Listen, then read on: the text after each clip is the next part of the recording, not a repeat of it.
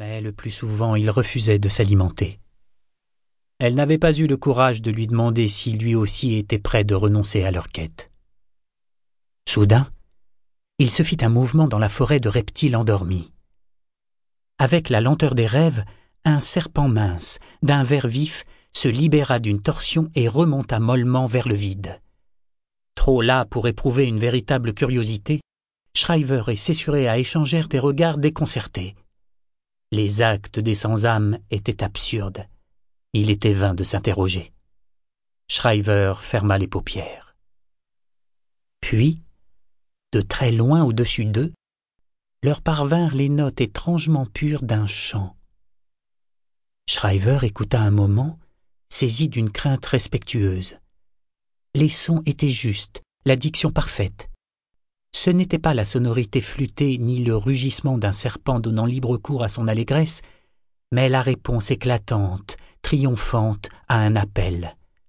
Elle rouvrit les yeux.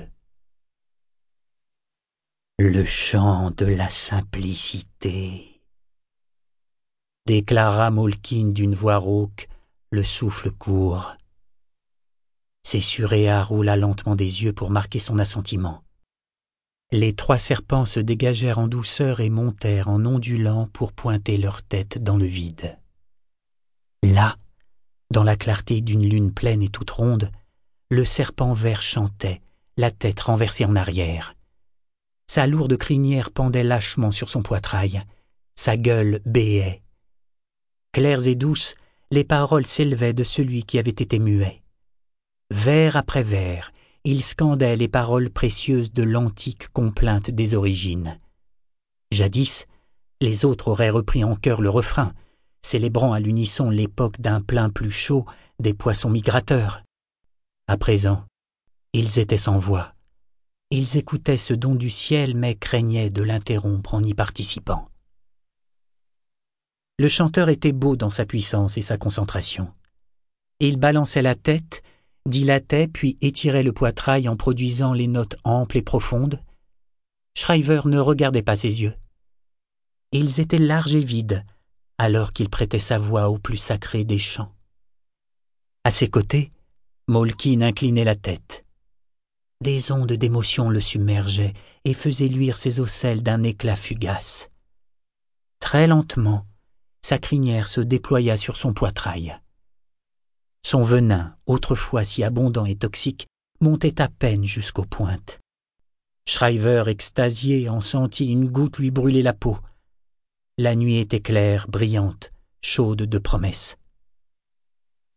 Épargne tes forces, lui conseilla tristement Cessuréa. Son chant est beau mais sans âme. Nous ne pouvons lui redonner vie. L'effort ne ferait que t'affaiblir davantage.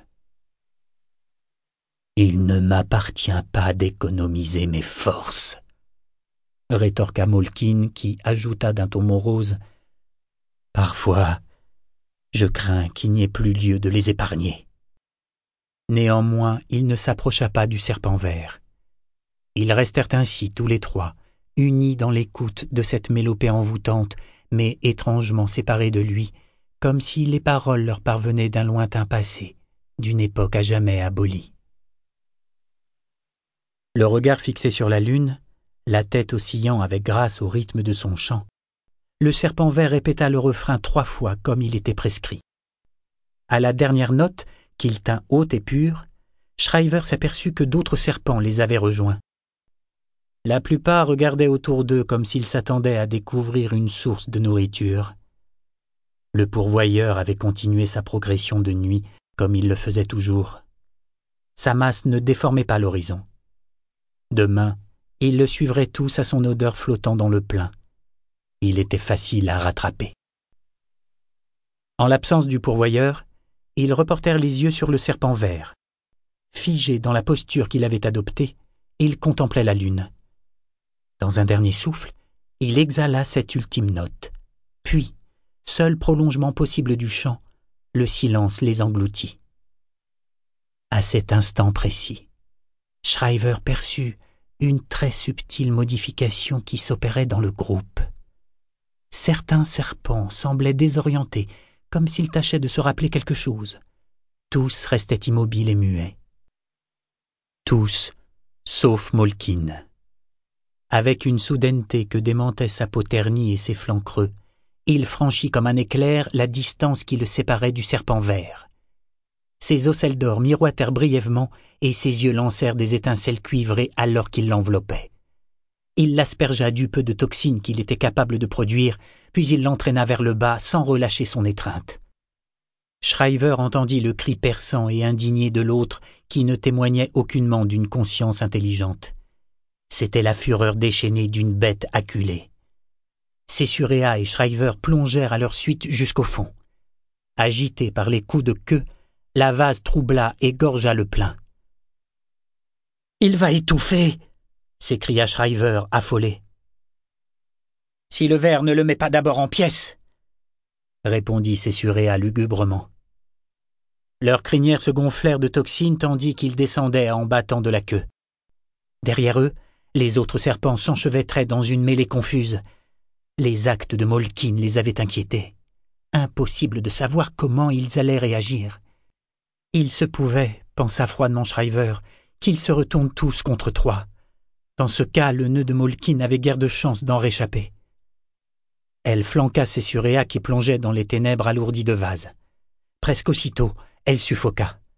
Tout son instinct lui criait de regagner des eaux plus claires, mais elle n'allait pas se laisser dominer par son instinct comme un animal. Elle se força à descendre plus bas jusqu'à sentir les vibrations de la lutte. Elle étouffait au point de ne pouvoir identifier l'odeur des combattants.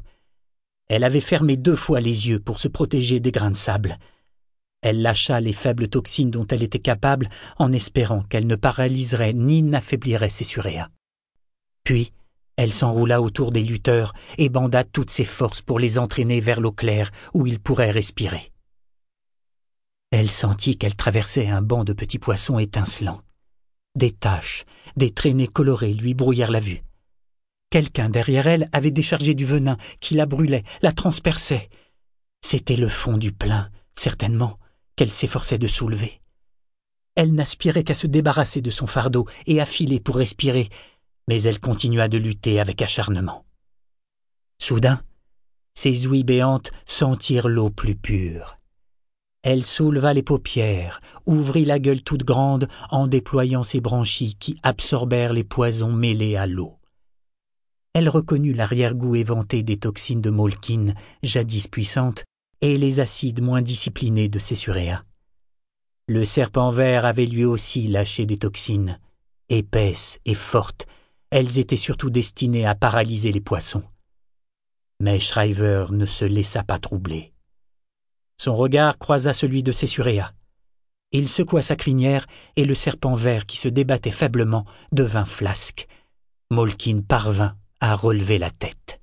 Doucement, doucement, leur dit-il. Pendant qu'on se battait, il m'a parlé. D'abord, c'était des malédictions. Puis il a demandé de quel droit je l'avais attaqué. Je crois qu'il peut encore être éveillé. Shriver n'eut pas la force de répondre. Il lui fallait toute sa volonté pour maintenir sa prise sur les autres tandis qu'elle se démenait avec Cessurea pour traverser le fond troublé. Son compagnon repéra un pli rocheux. Il fut difficile de les entraîner jusque-là, et plus difficile encore de trouver des prises qui les assureraient tous. Molkin n'était pas plus utile qu'un tas de varech. Le serpent vert était toujours sans connaissance. Quand ils se furent installés, Shriver n'eut qu'une pensée se reposer. Pourtant elle n'osait pas se détendre. Il berçait parmi eux un étranger qui pouvait se réveiller brutalement. Plusieurs autres serpents les avaient découverts. Ils se tenaient à distance en les couvant d'un regard curieux, ou avide peut-être. Avec un frisson de dégoût, elle se demanda s'ils auraient intérêt à les attaquer. S'ils avaient vu le nœud de Molkin dévorer le serpent vert, se seraient-ils pressés autour pour en arracher un morceau? Elle avait peur, et elle les guettait, méfiante. Molkin était épuisé. L'affreux brin grisâtre de sa crinière en témoignait. Mais il ne renonçait pas. Il frottait le serpent vert de ses anneaux, il loignait des